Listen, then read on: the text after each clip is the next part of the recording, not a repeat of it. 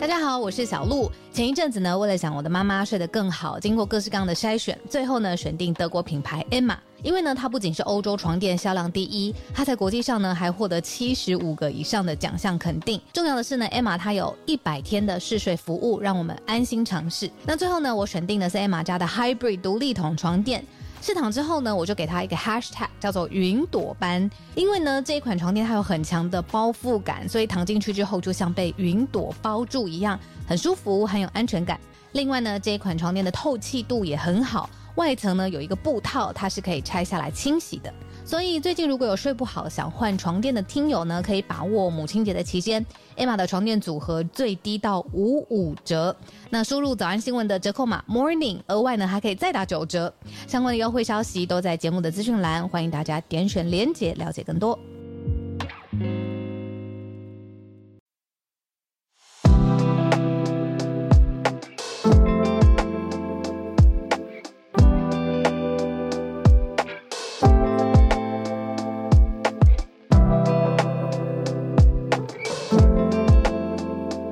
小鹿早安，大家早安。哈喽早安，大家早安。欢迎大家加入今天八月七号星期一的全球串联早安新闻。大家早，早早早。明天就八八节嘞，好快哦。哎，对耶，对对对。上礼拜五还有跟大家提到这件事情，可是一转眼，啊、时间非常非常的快。然后现在各大餐厅，因为八八节是不是流行，就是要。也流行好久了，就是出去全家聚餐啊，然后有一点庆祝啊，或者是呃，我是不知道八八节大家习惯怎么样。我通常会准备蛋糕，然后嗯，就是蛋糕这样子，好像在庆生一样。八八节大家会做什么？对啊，写卡片。蛋糕好像不是一个标配，蛮特别的。嗯，那带他去吃大餐，这应该是一个大家蛮多人会做的事。嗯嗯嗯，如何？你你周末 有有什么庆祝活动吗？我周末在想，我们没有，我们庆祝就真的是在八八节当天呐、啊。哦，是有安排、啊、哇哦，嗯嗯嗯哦，我我这边我这边是已经延后安排，避开高峰，算是吧，算是吧。我们下个周末对才会才会有一些聚餐啊庆祝。那你这周末在干嘛？我是周末我。我就是关注两个东西吧，第一个是社群的热题，第二个是昨天第一次当总招待，婚礼的总招待。对，我当女方的总招待，原来总招待大家都讲总招，对，那总招待的工作就是要帮忙把所有的招待集合起来，安排好大家的工作。除此之外，收礼桌也算是总招待的工作范围，嗯，所以跟收礼还有发饼。对对对，因为女方这边还有喜饼嘛，嗯嗯嗯，对，所以任务其实比我想的还重大。哎，很很多事情要忙的感觉，还蛮好玩的啦。其实只是我们后来，我觉得哦，第一次帮忙在数钱的那个地方就是数钞机这样，然后我们很紧张，因为中间最后算出来数字有落差。我不知道大家有当过收礼吗？哦，那个感觉真的是非常非常的紧张。啊、紧张是因为怕钱掉了，是不是？还是怕有人中间趁乱不知道做什么事？不是怕我们为什么算出来会有落差啊？那差那个几万块要补的，嗯、怎么办？还好还好，最后我们确认没有问题啦。可是昨天比较特别，是因为昨天是呃美国女孩的导演，他是、嗯、他他跟制片他们的婚礼，所以昨天是星光熠熠的一个婚礼。对，大家还记得这部片吗？我们第一次跟大家相见欢的时候。在诚品电影院，嗯、然后嗯，就是这一位女导演，她的她的昨天的结婚这样子。对，对那昨天总变成因为因为这边都是很多是女方男女双方的共同好友，嗯，或者女方的亲友，所以也在总招待的工作范围里面，嗯，所以我的工作之一其实是要。认出一些宾客，而且保护他们的安全，因为有一些名人就就是稍微要看一下，哎，大家有没有什么失控？还好都很都很正常，很顺利。对啊，昨天非常特别，就很多影视创作者都在那个婚礼上。那好玩吗？就是是一个传统的婚礼吗？就是呃，还是是一个哎比较轻松、比较新新世代？我觉得蛮新世代，因为我们实际上开始接待之后，才发有一些因为两爸妈两边的朋友嘛，那、嗯、来了以后就会有一些长辈说：“哎、欸，有没有那个照片可以拿小卡？”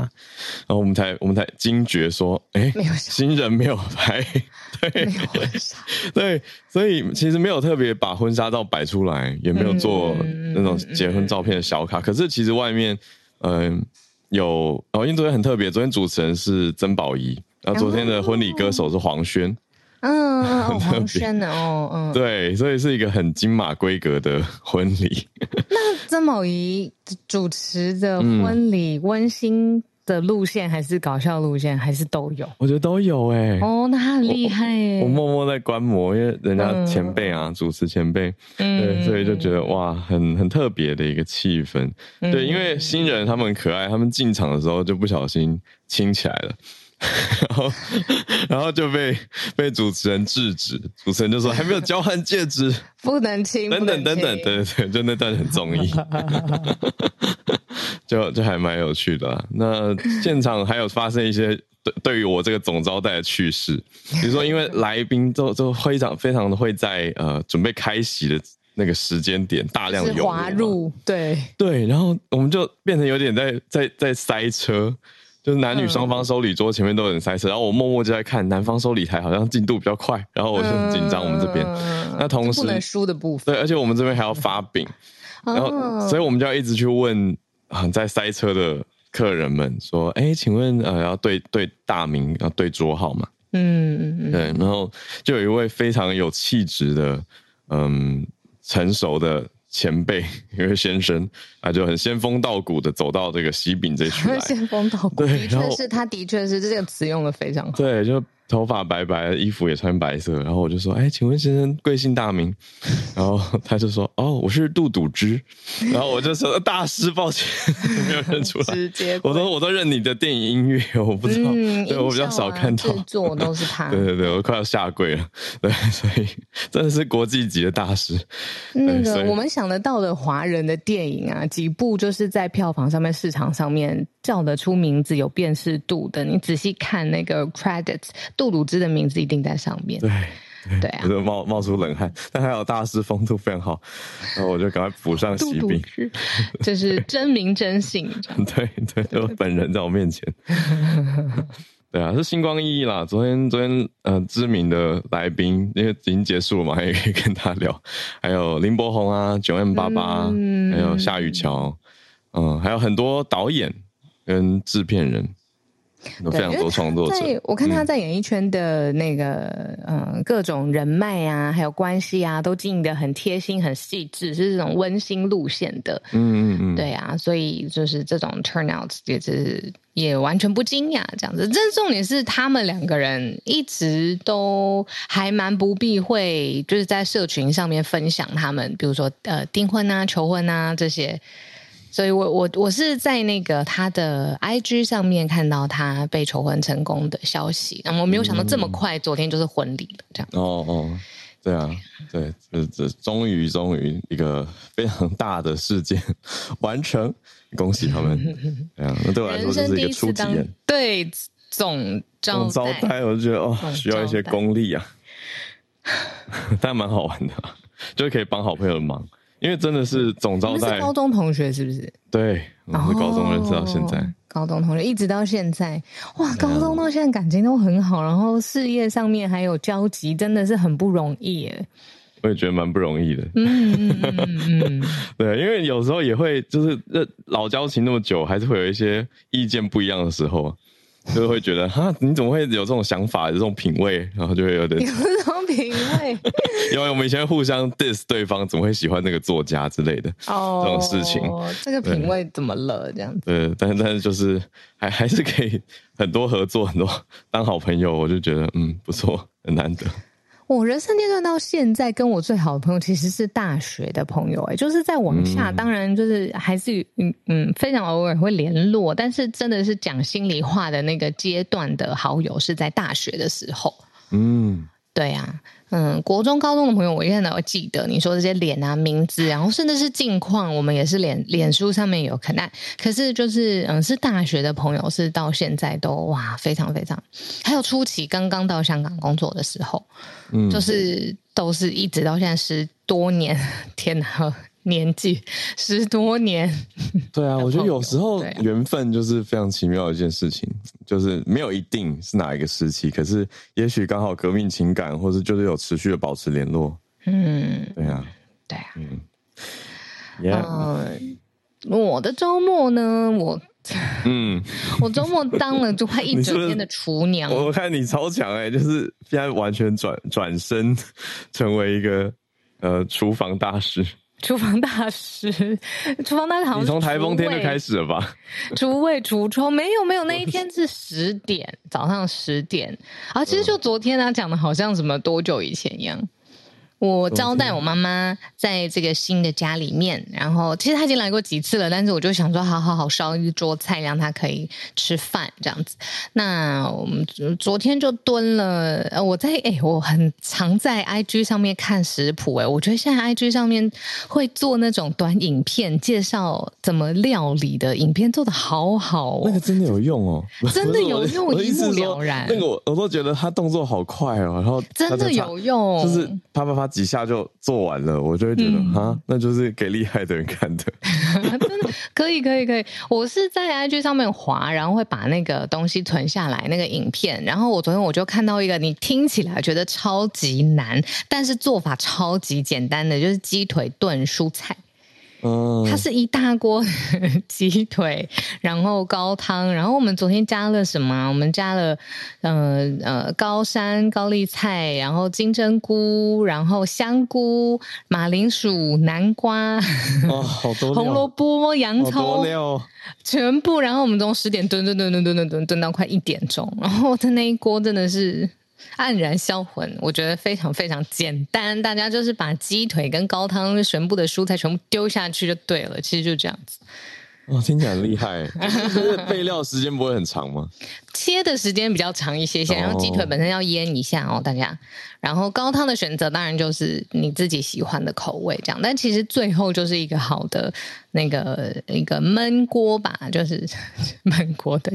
蒸对 煲汤锅，对啊，我卡住了，不是全民大闷锅，就是一直煲，一直煲，一直煲，一直煲，一直煲，然后记得盖盖子，它这样的那个鲜味啊、汤汁啊，才不会蒸发太快。哇，对呀、啊，我觉得我刚听到备料啊切这些东西，我就已经先先折服，切蛮久的，切到最后那个洋洋葱的那一段，我戴着护目镜在切。哦。啊，可是备料很辛苦哎，就是还可是我很喜欢哎，我那天跟那个呃，就是呃录影的工作同同仁在聊天的时候，他们在说，其实不熟你的人根本不知道，我私底下是非常喜欢，比如说做菜啊，然后香氛啊，然后做蛋糕啊，这种手、嗯、手做的东西，嗯嗯，我是就是超级无敌疗愈的啊。可是你看我 社群。每天都在那边，这个道琼指数，我觉得反正就是这个 AI 标股。应该说，因为你已经在享受那个手手做的过程，你就没有办法侧拍跟记录。我不想要，对啊，就是当下我要投入进去，心情。然后，然后做菜给我先生跟我妈妈，我们就一起。我觉得投入进去，我就是随便拍个线动，我已经觉得 OK，记录起来。对啊，有啊，有看得出来，我觉得蛮厉害的。还有，就是真真的是喜欢，因为我就是没有喜欢，然后所以 讲，那你来我们家吃啊？然后不要哦，可以吃我可以。因为我们昨天真的菜太多了，就是因为我做了蛮多道菜，什么还有是木鱼粥啊，那是冷冻的，但是非常非常好吃。然后还有什么节瓜蛋啊，然后还有很多很多菜。然后所以我们晚上有叫一个朋友，你也认识来，但是蛮突然的。下次你来我们家吃，耶，好好好。好，完全马上答应。有啊，上次我就吃光光，我应该是一个好客人。你非常的让我就是对我自己的厨艺充满了信心，是真的蛮蛮不错的啊，所以是真的啦。没有我我是有在挑的，一定要强调。好，我们今天其实为什么前面拉拉扯扯这么多呢？是因为有一题啦，社群上面的热题，嗯。不好聊，但是我们有在关注，然后也在思考，甚至是我自己有反思跟嗯，跟我悉心虚心学习网络上的两派论战人马，嗯嗯，我都去看了。我想知道他们为什么会去这样子想，或是这样子捍卫，或者这样子啊？你不看就不要看了。嗯嗯，其实两边温度差很多。对，嗯，对，那不好聊，因为的原因是因为我自己还在理解、消化、消化了当中这样子。对啊，所以我们就先不讲了，时间也不够了，就这样。好，那我们就是再看更细以后再跟大家分享，跟大家聊。好，那我们就来盘点今天的几个国际大题了。好，来吧。好，我们今天的四个题目会先从呃哦这个。乌克兰的和平峰会开始讲起啊，那再来第二题则是讲到尼日，算是延续上个礼拜的题目，讲到西非这个国家尼日呢，它的军政府面临军事预算的一些问题，我们也来谈一谈。第三题则是南韩有一个攻击事件，显现出精神病患的管理难题，这是我们上礼拜没有。放在正式的新闻时间提的，可是有些听友有注意到，南韩出现了一个随机杀人的事情，嗯，那他的一些延续讨论，我们可以一起来整理。那最后一题则是，嗯，关于人才，算是比较希望的一个题目嘛，一个产业动向，就是苹果这个现在全球还是市值前数一数二大的公司，他们大举的招募。生成式 AI 的人才，就是所谓 GAI（Generative AI） 的人才。诶、这个方向是不是值得大家听一下，或者是在追产业动态的大家可以关注一下？我们一起来听一听。嗯、好，那就先从乌克兰的一个和平峰会开始讲起哦。但和平峰会里面，印度，嗯，还有沙乌地阿拉伯都是大家关注的亮点。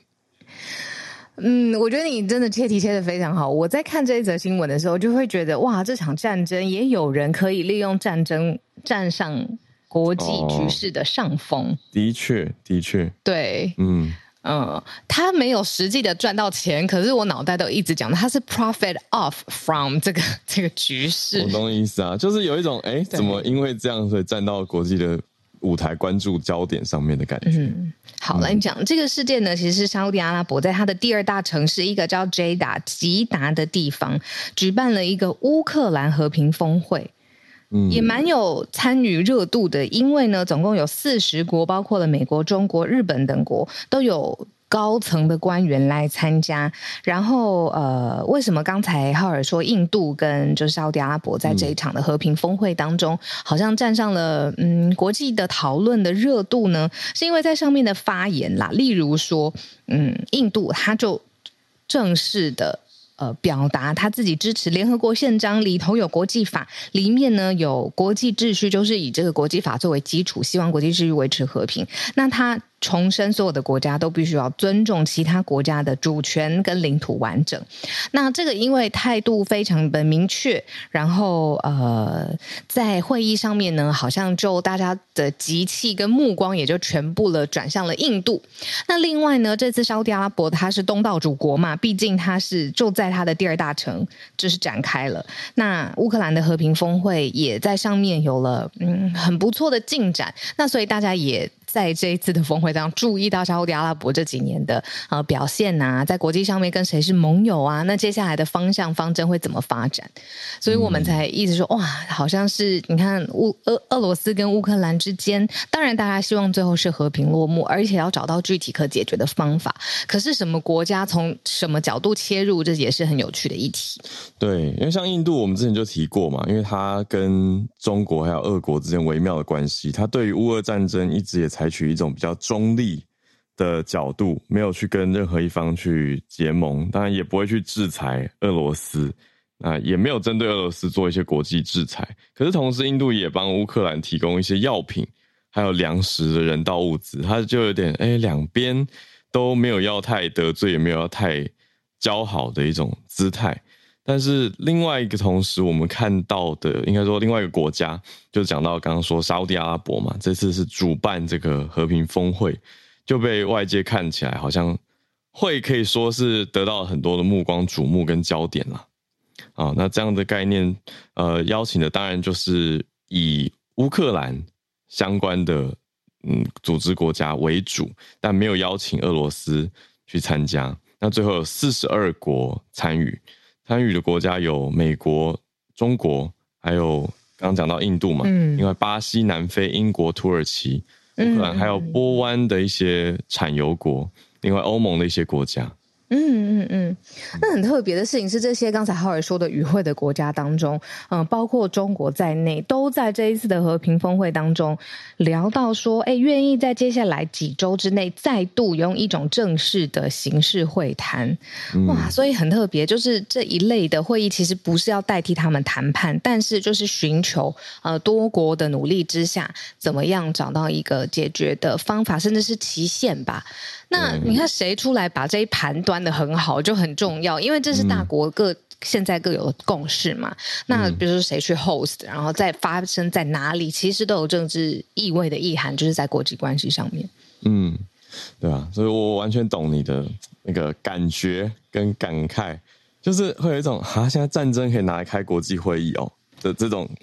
的类似这种心情啦，因为以前跑过一些那种你说一般的峰会或者经济的大大活动，就觉得哦，这种经济类的啊，谈一些合作啊，比较可以理解。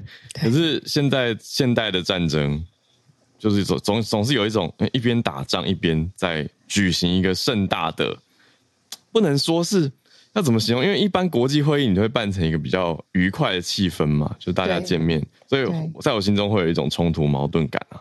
嗯，矛盾在于你看，还有媒体会这样子去侧写形容说，哎，沙乌地阿拉伯这一次是呃外交关系的东道主，替本国增光，很丰收，对呀，对，嗯，对，就是用这个词妥当吗，对啊，但但的确就是办了一场大的国际会议，嗯，没错。嗯那峰会的事后有没有声明？然后声明到底有没有约束力？到底最后推到极致，到底有没有办法真的让战争和平落幕？我自己看起来还有很长一段路要走。但是是这一些国家们之间互相的关系，诶，搞不好会透过这种和平的峰会，自己结盟啊、深化啊，然后在国际上面有声量。对啊，就是一些合纵连横的场合啦，可以这样说。那来参与的，你看四十二国这么多的代表，大家也是有一些。嗯，交流互助，或者是未来情牵一线的一些机会，所以国际会议，我觉得实体见面的那种人情意味，还是大过很多你说形式代表的意味。好，那这是我们今天第一个题目。我们第二题来看中国的自动车。嗯嗯嗯，好，呃，最近是在聊说中国企业试图。在全球最大的就是自动车的试验场嘛，我们知道之前自自动车只要出现，比如诶小范围的试点呐、啊，到底可不可以真的运作正常、安全啊，都会在加州嘛。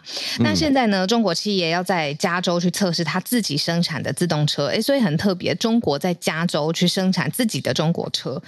那结果发生什么事情呢？美国运输部长跳出来了，你看这个层级，他说他担心，而且嗯，有足够的理由。他认为说，这些中国的自动车，他会搜集美国的数据，而且会再回传到中国。他甚至下了一个命题，他都说他认为自动车未来包括了车的行驶方式，跟他搜集的资料是下一条美中的新战线。哦，啊，又又怎怎么有一种？自动车产业也切回网络科技提的那种，切回美中角力。对啊，又是回到美中，又是数据，嗯嗯，就是哎，哪一国的企业，那谁在监控谁的数据，嗯，这样子的问题，好像切回来。之前讲过很多大型的基础建设已经是拒绝来自于中国的厂商、中国的晶片了嘛？那这个是要可以了呃理解。那现在既然他们有一个叫技术冷战的新的词，反正就是把资料保护到最高，然后交互使用，比如说对方的产品，这个频率要降到最低。那他们认为说，既然大型的这个呃基础建设都已经那一道防堵墙已经设好了，接下来就是自动车会在路上爬爬造的这种，他会搜集各式各样的美国的数据。那这个是美国运输部他们现在很担心的。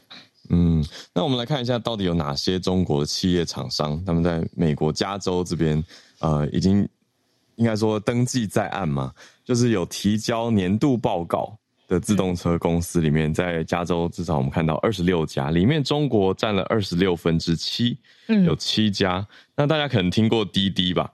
滴滴出行的这个滴滴也在列哦。嗯、那另外还有一家叫做小马智行啊，就是他们概念词是叫智慧出行的概念嘛，所以叫智行等等。嗯、那显现出来也占比不低耶，这个是快要三分之一啊。快要四分之一，大概四分之一左右，四分之一左右，嗯、对啊。嗯，然后这个如果细细去看，就你要一辆车的这个组成部分，当然有很多嘛。那自动车它为了要确定判断路况的状况啊，你左边有没有行人，前面有没有车，前后左右等等，它通常会需要有一个自动雷达的，呃，像是侦侦测跟搜集路况资料的，呃，这样子的技术，就装在车上这样子。嗯、对，很多镜头在扫描。没错，没错。那很多的车，自动车都。用了这个叫做何赛集团的嗯自动自动镭射雷达，嗯，就是作为他们的，的对对对上海的这个集团开发商，嗯，嗯但结果没想到美国国防部也是用何赛集团的、欸、作为他们的供应商。是吗？对呀、啊，美国国防部它是一个美国国防部的承包商，就在这一次的、哦、哇，真的、呃，就仔细去看的时候，就发现说，哎，有选到他们的产品。对啊，那你担心？然后现在你看自动车里面也用了，比如说和泰集团这个自动雷达扫描，那你自己国防部 不是更应该紧张？嗯，对呀、啊。美国有十家相关的公司，还甚至为此组成了一个雷射雷达联盟，哎。说什么呢？说从中国采购镭射雷达的这些美国公司会自己承担财务、声誉跟法律的风险，有点切结书的感觉。嗯嗯，那因为这个镭射雷达它是一种扫描跟判断环境的一个重要技术嘛，嗯、所以何赛应之所以会这样被选进去，应该是做的不错吧？应该是要合理的推，对啊，对。可是尴尬的就是，因为它扫描，它有可能会收集到很多美国基础设施相关的。数据，那你要说它敏感，的确是敏感。那如果中国军方征用何塞集团，要求要提供数据呢？对啊，嗯，这就是大家会在打问号的地方。嗯嗯嗯，那就是说，哎，搜集是一回事情，他们最担心的就是最后这一段啦，就是刚才浩儿讲的，就是说你搜集到的资料，因为车它可以开去。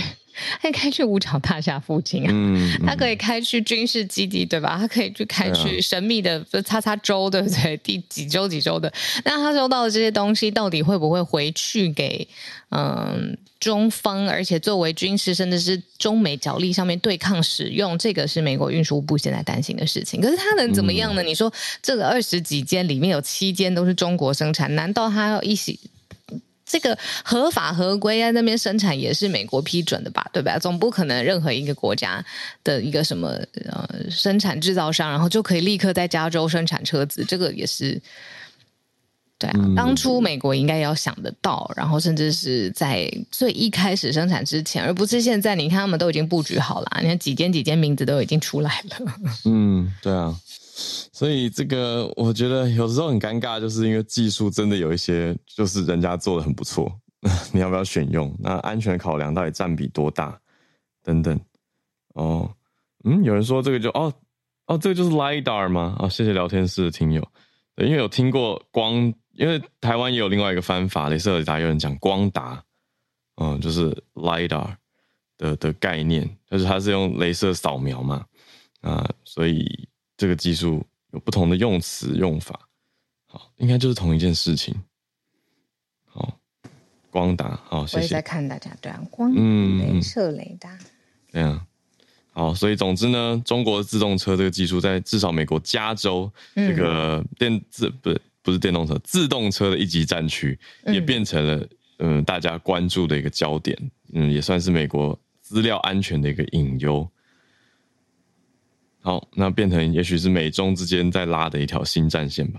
嗯嗯，嗯对啊，资料现在真的是像你看聊天室，就资料它是一个新的财富，不能利器吧？我觉得，因为我们说淘金，以前淘的是具体的金子，现在是淘资料，资料上面会有 insight，你就这些 insight 就制定策略，不论是商务上面的策略，还是你说。大国角力的战略，其实都可以从资料当中看得到脉络端倪。那当然你会要解读嘛？可是这个是一切解读的基础啊，其实就是信息、讯息，对不起，讯息。嗯、对啊，我们以前说情资，嗯、现在就是这些资料。对对，嗯，好，嗯，就我们看到的一个方向，题目的方向，那大家可以再继续帮我们追补、追踪、补充后续更多的资讯哦。好，那我们来到第三题吧。嗯，嗯，就是刚刚小鹿听到也是忍不住叹了一口气啊。南韩这个随机杀人的事件，那大家延伸去讨论跟观察的是，嗯，精神病患的管理，可以这样说吗？或者说，有精神病史的人到底要怎么样去量刑，还要怎么样预防严重的精神病患如果在造成社会上的安危，嗯，要怎么办？嗯，是一个敏感题目，可是又偏偏。时不时还是会看到新闻上出现这种随机攻击事件，让大家会担心吗？嗯，因为我觉得可能也跟台湾曾经有过捷运上面的随机攻击事件有关系，就是可能到现在记忆、啊、记忆还是会在嘛。如果被提起的话，嗯、我会记得哦，我们曾经有过这样的事件。可是，在韩国其实是连续好几个不同的地方，然后造成了不。程度不一的死伤，像是在京畿道、城南，然后大田，然后首尔都有连接连发生了攻击的事件。然后，嗯，呃，这个共通点就是凶嫌其实都有精神病史。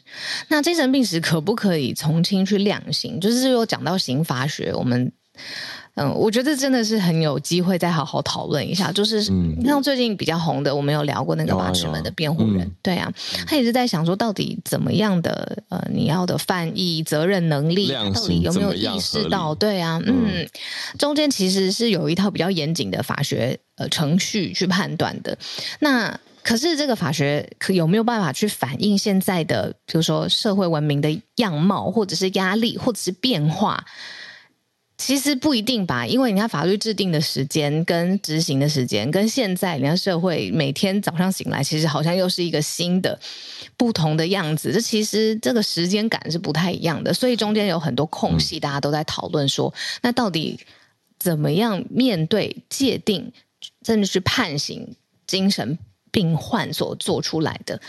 对，因为一句一句白话讲好了，就是社会观感上。你就会看到说啊，这是那么重的罪，应该要判啊。结果说，哎，有精神病史，轻判，那社会就会完全烧起来，觉得说，怎么可以轻判？他是杀掉谁谁谁？就这这样子的社会纠葛，不止在台湾，你说南韩也是一样的类似的情况，所以都是大家都在讲说那个什么可能或轻判，还有媒体常常大家也在纠结那个标题叫做什么恐逃死。嗯嗯嗯嗯哦，只要下了这种标，不是就是直接那个舆论会炸开？对，用那种逃死这种概念，好像逃过死刑。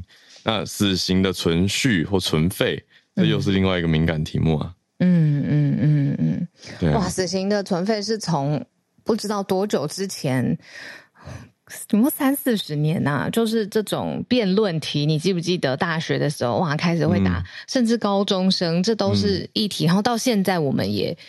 嗯，你看到现在也是社会题目啊，否则八尺门不会在这时候引起这么多的共鸣嘛。对，对啊，是，所以以南韩的案例来看好了啦，哦，大家就看到一些相关的案件，跟可能因为有类似案件而修改法律过。嗯，那是二零一九年的时候，韩国世界日报有做一些对比，他们把那年四月发生的一个纵火攻击事件跟另外。过往的其他案件做对比，嗯，然后就发现说，哎，不同案件的凶嫌都有人格分裂跟精神病史，嗯，那在犯案前都自己中断治疗多年，嗯嗯嗯嗯嗯，对，那又点出了这个点，就会让不同的舆论会觉得说，哎，那是你自己明明知道自己需要治疗，但却中断治疗，那这样是不是还是要为整个社会的动荡或者后来发生的事情负起责任呢？嗯嗯，那又会有不一样的声音，就是不能说，嗯，因为大部分会觉得，哎，有精神病患的的情况，他可能重点是那个精神鉴定嘛，就是在案发的当下，他是否是在一个有知觉跟有办法行为能力的状态下。嗯嗯，可是这个就一直以来是一个很纠葛、很很难去，因为大家也都不是精神鉴定的专业。你说到底谁说的比较稳，谁说的比较算？那最后精神鉴定的那个负责人，嗯，他所承受的压力，跟他怎么判定，这些都是很大的议题啊。那我的意思是说，媒体如果点出了一个说，哎，范闲在犯案前多年就已经自己中断治疗了，好像又一次一种新的指控跟加重量刑的一种合理性。嗯嗯嗯。对啊，这个真的是考量的层面太太复杂了。就是从最一开始的鉴定，其实就有非常非常多不同的门派啊，然后要考量的点。那这一次在韩国。比较特别的事情是，首先这三起非常不幸的呃凶杀的事件已经是接连发生了，可是它又发生在一个网络爆炸的年代，意思就是不论是它有模仿效应，或者是那种。见机煽动的呃心态，现在网络上面非常多，在南呃南韩的社会里面，很多杀人预告的贴文，嗯，然后实际的情况其实已经会担心自己的安全了嘛。然后你如果你想看你滑手机，然后就看到有这边有预告说什么是哪里会随机杀人，或者哪里哪里会预谋杀人，那个整个整天的心态其实就是会。被导引到比较负面或比较害怕的方向去，所以在这一次的事件当中，整个面对死刑或者怎么量刑这边，舆论是说是希望要严惩的，嗯嗯，对啊，那它这是一个很复杂的嗯感受啊，社会上面的讨论，还有风气文化的问题。对啊，你说网络上放话真真假假，会造成民心恐慌啊。那这一题我还看到一个很特别的是，南韩制度跟台湾的。不一样的地方，应该说南韩有一个很特别的制度，嗯，他们有一个叫做全民精神检查制度。你和我们有聊过这个，嗯，对啊，可是应该说我们这边的又不叫做精神检查，他们这个是有一个议员在主导，说应该要这样子去适用了。那目前二零一九年已经把适用范围扩大到二十到二十七岁。可是他们还是觉得不够，他们觉得十年才检查一次，而且只检查最基础的忧郁症量表，好像他们觉得这个涵盖范围不够广。那今年要来修法哦，他们预计后年二零二五年有个新法会适用扩大到二十到三十四岁，那个年龄范围就扩大，就青年到呃快 为为中年，好都全部纳入了。那频率就提高到两年一次，但是目前还是比较聚焦在忧郁症预防。那很多人就会觉得，哎、欸，应该要再更广一点，要打拉到犯罪预防。可是另外一派又会提出来说，哎、欸，你不要把精神病患者都当成潜在罪犯，嗯，这样子来看呢、啊，对，所以有一点角力在这当中。嗯嗯嗯。嗯、这当中还有咨询很多呃专业人士的意见吧，比如说嗯身心科的医师啊，然后呃最后呃各种资料汇流，然后最后法官采取就是在呃法条明令的状况之下，他到底是要怎么判？因为这样八十人当。八尺门，sorry，八尺门当中，就对于法官来说，好像比较可以合理。他还是判，但是他依照各个案件的构成的要素，还有这个当事人，就是被告的状况，再去酌情的减刑。嗯嗯，这个通常就是好像两边都照顾到了的感觉，打一个问号。这是通常是这个。剧是这样子演的啦，我也想到说，对吼，法官做的也需要符符合各方面社会上面的期待，否则你判下去又是一个社会上面的，又是一个被说恐龙法官什么的，啊、嗯嗯嗯嗯，的确，就是法官判也有一个社会观感的考量层面，但是又不能说为了大众而判，嗯，对吧？不能，对呀、啊，都不能判出一个比较讨好式的判决，那这样又不公允、不公正。嗯，所以这真的是牵涉到好多的不同的专业，对啊。那如果我们讲一下最后数据面的话，南韩这边的保健福祉部他们统计，韩国各地的重症精神病患者算起来有六十五万人。那重症当中有包括哪些？人格分裂，还有忧郁症跟妄想障碍。那精神，嗯，这个词是不是旧词？现在现在应该是讲官能失调吧？好，那。就此还在讲分裂，好，就是讲说病患占百分之二十八，所以呃，这个是南韩这边的一些统计数字，让大家听听看，那也知道说，因此可能南会影响到南韩他们当地的一些民众社会观感，还有你说担忧啊，跟想法，还有跟法规等等，嗯，好，那我们来到今天第四个题目，嗯。嗯，我觉得相对比较轻松，对，有一个未来趋势的感觉。这个、嗯嗯，威力不小。是啊，嗯，苹果它一直以来在世界上面，嗯，有这么多的粉丝，我觉得就是它的产品力嘛，它直接有这样子的硬体，然后它又有软体的生态。那它现在是希望未来，嗯，媒体形容扩扩。呃野心勃勃的计划，这种未来的大计划呢，是它会把生成式的 AI，、嗯、也就是呃用户可以直接跟装置互动的这种呃生成式的 AI，直接做在产品上面。意思就是以后我们用苹果的 iPhone 跟 iPad 上面，就是可以有生成式的 AI 的体验。Siri 就会变聪明，而且直接帮你完成一些工作。嗯，没错。那我觉得这个是，哎，对啊，觉得现在后设的现在看到，然后去想，就觉得很直觉。可是因为我们现在 ChatGPT 都是都是从另外一个平台的界面嘛，那当然有什么 Apple 的捷径啊，你可以把它弄在一起，但是它。苹果是未来，它直接做进自己家产品上，对，所以它怎么做呢？它大幅的在世界各地重点的城市去招这个生成式 AI 的专业人员，然后要加入苹果的集团当中。嗯，哎，投放广告的时间就是这个征才广告时间还要出来，就是反正就几个月的时间，他希望可以找到一流的人才。那当然，里面使用的语言技术就是熟悉 LLM，就是我们之前一直讲到过的这个现在的生成式 AI 当中会主要使用的语言模型。对，large language model，呃，可是哎，看起来征才广告已经投完嘞，到七月，因为他们征才广告，对，四月到七月就是前三三四个月的事情。那在哪些地方征呢？在加州、西雅图、巴黎跟北京等等的办公室，总计有几十名的职缺，嗯，来找这样子的大型语言模型相关的人才，那就表现出来是刚刚我们在讲的这些东西，就很有可能是要整合进自己呃。把这些生成式的 AI 整合进自家的服务跟软体里面，嗯嗯嗯嗯，看起来是一个新方向，所以才要特别招募新的人才嘛，就是在研究这个领域跟做这相关的事情。哦、那这一次的九月的 秋季发表会感觉要来了，所以不是这一次这么快吗？应该不会这么快。前几个月才 on board，才刚加，对啊，就坐进去面试啊。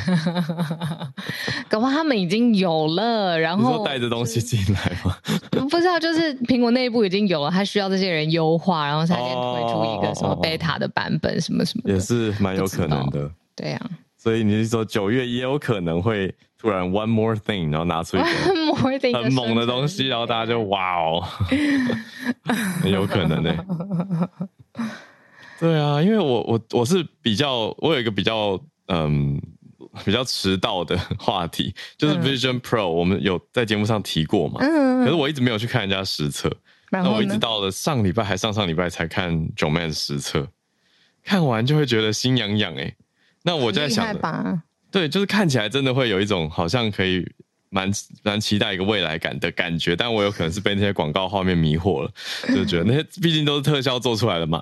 对，那就是想象的使用场景。但我的重点是结合这一题的话，如果可以用一些生成式的 AI 帮助你，然后又可以用这样带在，对啊，Vision Pro 等于是世界最吸引我的是你眼前就看到好几个视窗，你可以同步多工。那比如说，你跟这个视窗同时说，来，呃，G I，你帮我做什么什么事情，然后转头你再处理另外一个视窗的事情，然后再跟朋友聊聊天，然后他转头回来说，哎，你做的怎么样？就有一种我同时有好几个 team 员工，对，然后我多好几个员工，他会帮我做事，然后我可以很有产能。的这种想象就会自己想象的很美好，想象好像总是比 现实更美好。就是光想这个就觉得哇，好棒，我就很开心。我觉得这一题你可以真的是跟我们家那个先生就是好好聊聊，因为 Vision Pro 刚出来的时候，我跟你讲，他那一个新奇吧，他只要在就是 YouTube 上面有任何 Vision Pro 开箱的东西，他都是沉浸式的在体验这个 Vision Pro。然后他说那时候就觉得很。多项突破的嗯、呃、点呐、啊，就是我我没有仔细去理解，可是他是很兴奋。然后你再加上就是生成式的 AI 给他指令嘛，嗯，对呀、啊，对，如果。对，等于是因为它硬体上已经看起来很强大的突破，而且软体看起来本质也不差。那、嗯、如果再加 GAI，根本就如虎添翼的感觉啊！嗯、可是当然，这一切目前都是我们这些观众的想象，美好的想象，因为也还没有自己实际上体验过嘛，或者真的拿 Vision Pro 这类的，呃，嗯，你说硬体或者是产品拿来工作，还没有上市吧？还没有正式上市啊？对啊，是啊，大家很期待。嗯，对，这一题就是未来我们的，你看大家苹果果迷到底用的这个手机装置，甚至是 Pad 装置，甚至是 Vision Pro 好了，就是你看，因为 James 也说语音的确是主要跟 Vision Pro 沟通的工具，它到底会不会里面就直接生成式的 AI 嵌入在里面？我们以后怎么跟手机这个装置讲话，真的是很特别。嗯、我不是跟我妈讲话，我不是跟我手机讲话，可是搞不好两个语言是一样的。你 你说可以跟妈妈许愿，也可以跟手机许愿。对，说哎，我肚子饿，需要 你帮我看一下啊。家里有东西吃吗？对。然后就为您侦测冰箱当中的剩余食材。他应该会是一个，也是一个亲切的，不会为您侦测这种了。对啊。哦，就叫你上星期去买牛奶，现在你就不用问我这一题了。哦，你说因为像 GPT 做到三点五的时候，就已经可以骗过人类了嘛，让人类觉得很有亲切感，啊、所以他可能就会说：“赶快回家吧，冰箱食材还够，等你回来之类，就很温暖，你就会吓死，就觉得太温暖了吧？”的一个 AI。好，我们这是想自己想象很快乐。好，这是总之看到的是世界最大，你说产值最高的公估值最高的公司，他在做的一个方向，嗯，也给大家看看一个产业的动态了。好，那我们今天虽然前面聊的比较久，不过还是一样有全球串联的时间，对呀，对，所以大家如果有什么题目想要跟大家分享或关注的话，可以来，尤其是南韩的这一题，对啊，我就先把宇宙虾米邀请上来了。嗯、好啊，宇宙虾米早安。早，早安，早安，听得清楚吗？清楚。我先说一下那个，我也很好奇，本来两位想要聊的社群体，嗯，哦、期待你们整理好之后跟我们分享。好，我们对一下我们的想法，嗯、这样子。嗯。呃，我想要用另外一个面向来来分享南韩这一件事情，因为这件事情其实还没有落幕，还在进行当中。过去的这一个周末啊，我觉得对韩国来讲是一个很漫长的周末，因为就是三号出现在那个呃随机伤人事件发生之后，短短的四天当中啊，韩国警方现在已经逮捕了五十四名。写在网络上面呢、啊，写杀人预告的这些嫌疑犯，五十四名，对，嗯、很多。那我稍微讲一下这个前因后果，就是说，从上个月，呃，最开始是上个月二十一号的时候，在首尔的心灵站先发生了随机杀人事件，然后真的有一个人就是被杀害了，然后从从那时候开始，就是已经有些人担心说会发生那个模仿的效应，嗯，然后后来呢，接下来就是到了三号，这个月的三号，在首尔彭塘区的书县站发生的随机杀人事件，嗯、然后他一共伤了十四人，然后昨天呢，嗯、已经有确定一个人他死亡了，所以本来是杀人未遂，已经确定要追加控告这个嫌疑嫌疑犯，他是有杀杀人罪的。嗯，对，然后那一天之后一个晚上啊，就已经出现了二十几则的那个杀人预告，啊、所以韩国警方啊，也就是非常的努力去抓。然后刚刚小小鹿有提到的那个大田的那一个，也是在隔天发生的。嗯、不过那个后来韩国警方调查，那不算，他们不把它列列为在那个随机杀人当中，因为那个是一个毕业生，然后进去他的母校，嗯、就是刺刺伤了他的老师。哦，有点预谋，对对对对对，嗯、可是就是可能也是有受到刺激吧。嗯嗯嗯嗯，对。然后呢，呃，还有在隔天，就是在韩国的首尔的那个江南转运站。然后就是发现有一个人就拿着凶器走来走去，然后有人举报他，警方也把他抓起来了。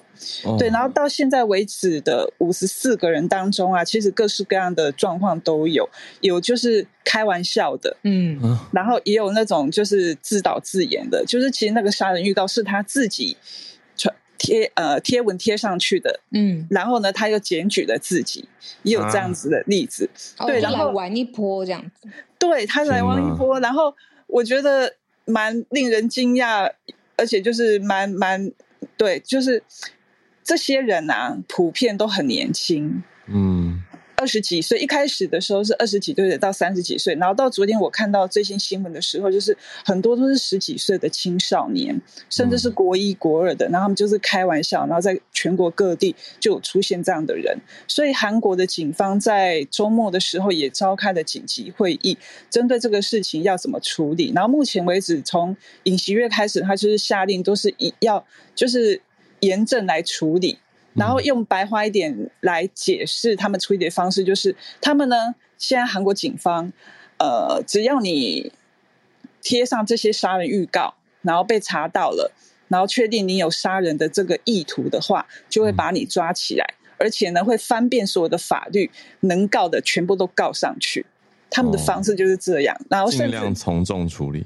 对，然后就算是你只是开玩笑的，嗯、也会用妨碍公务罪、浪费不必要的公权公权力这个方式啊来提告。嗯，然后甚至韩国法务部呢，就是他们表示说会慎重的来讨论，就是是不是要追加一个法案，就是呃也无期徒刑，而且是不可假释的无期徒刑。嗯嗯嗯，对。然后这件事情都到现在为止都还在发生啊，然后、嗯、呃，根据就是我听我的在韩国的朋友，所有的朋友说，嗯、他们在上个呃三号、四号啊，就是周末的时候，在首尔各处、市区各处啊，就一直听到警车响的声音。嗯，对，所以我觉得现在整个韩国是陷于一个很不安的状态。嗯嗯，然后如果最近有去韩国旅行的话，可能也是要多多小心。嗯嗯。嗯，谢谢宇宙虾米，因为呃，宇宙虾米是熟通韩文的，然后所以看到那个杀人预告的这一类的贴文，宇宙虾米就是直接把那个状况再讲给我们听，让我们知道那个嗯、呃、看到的情况，然后甚至是背后为什么人会去贴这个预告，有不同种的原因，这样。嗯嗯嗯，对好，哎，有听友。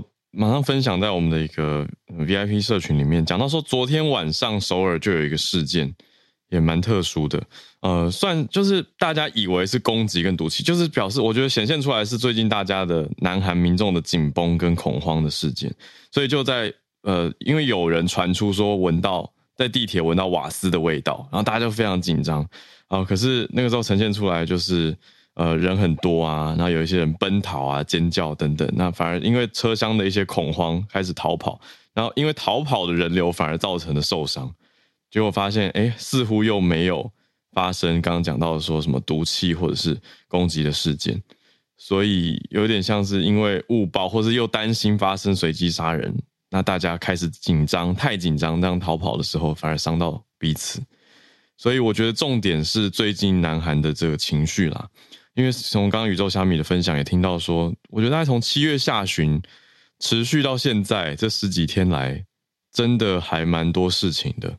那目目前的情绪是比较紧绷的，这个大家也都可以知道跟注意一下。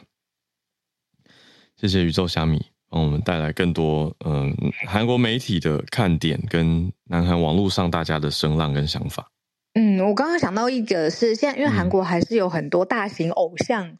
的，嗯、不论是演唱会或者是见面会这种，我们都就是看过，在报道媒体上面看过这种大型的粉丝，然后很多人聚聚集，对然后再加上现在的这个社会风气，然后还有比如说网络上面的这些讯息，就是可以理解跟全部综合想象得到，现在人心惶惶的感觉。嗯嗯嗯嗯嗯。哦，就昨天的事情，对啊，有蛮多，就是就是这个。就是这个，就是这个，因为昨天是有在在那个事发的站附近，刚好有 BTS 的演唱会结束，对，所以搭九号线的人很多嘛。对啊，那江南站那边本来就是一个很热闹的地方了。那有的粉丝是在演唱会结束之后看后续的直播，然后在看直播的时候尖叫。嗯因为直播里面偶像有秀出他们身上的一些刺青，然后就尖叫，就尖叫声，粉丝很兴奋的，对不对？觉得嗯很好看，这样。对啊，那尖叫声太太兴奋了，然后隔壁车厢的人以为发生什么事情，就开始跑，然后有人报案。对啊，所以就就是有一些人持呃持有这样的观点啦，就认为是因为这个造成了后续。对啊，然后可是爆出来的新闻又说有一些人带，有些我觉得有点消息有点两边。一边又说看到很多人员戴着防毒面具的消防员进到地铁站里面要乘客下车，嗯，因为说新闻说有，有这个对啊，有人说十一点左右闻到了瓦斯味，所以报案，嗯嗯嗯嗯，那到底其实到底有没有瓦斯味？是不是没有？就就是一个有点问号的地方。然后又因为看到直播有人就尖叫，像漏漏了刺青的尖叫声。然后觉得是不是出事了？对，隔壁车厢就吓到了，就逃跑。反正，在逃跑当中，造成人员受伤。对啊。少年法庭，你还记得吗？我们曾经有聊过这个。当然不是说剧这件事情很很全面，可以代表现在韩国真实发生的状况。可是剧它会生成有这样子的人去写出来，一定是有它的根源跟社会他想要探讨的症结。对对啊，这个作作品才会被生出来。嗯嗯嗯，的确。好，这是我们今天的。应该是蛮沉重的，对啊，直接在这个地方，嗯、就是一个算还在持续的事件，显现出来的是现在情民情的紧绷。对，好，那我们今天特别谢谢宇宙虾米有上来帮我们把这一题补充更多资讯，让我们更理解。那看起来也不会是立刻落幕的一个持续的现况。那再欢迎随时宇宙虾米有补充的话，让我们知道。对，谢谢宇宙虾米。好，谢谢各位听友哦。有些听友是在通过聊天室啊，各个管道跟我们补充分享资讯，谢谢大家。那今天是礼拜一的串联，就在这边准备告一个段落。我们明天八八节来继续继续跟大家保持连线啦。对啊，好，好，祝福大家今天一天都顺利。嗯，好，那谢谢大家的参与，我们明天见，大家拜拜。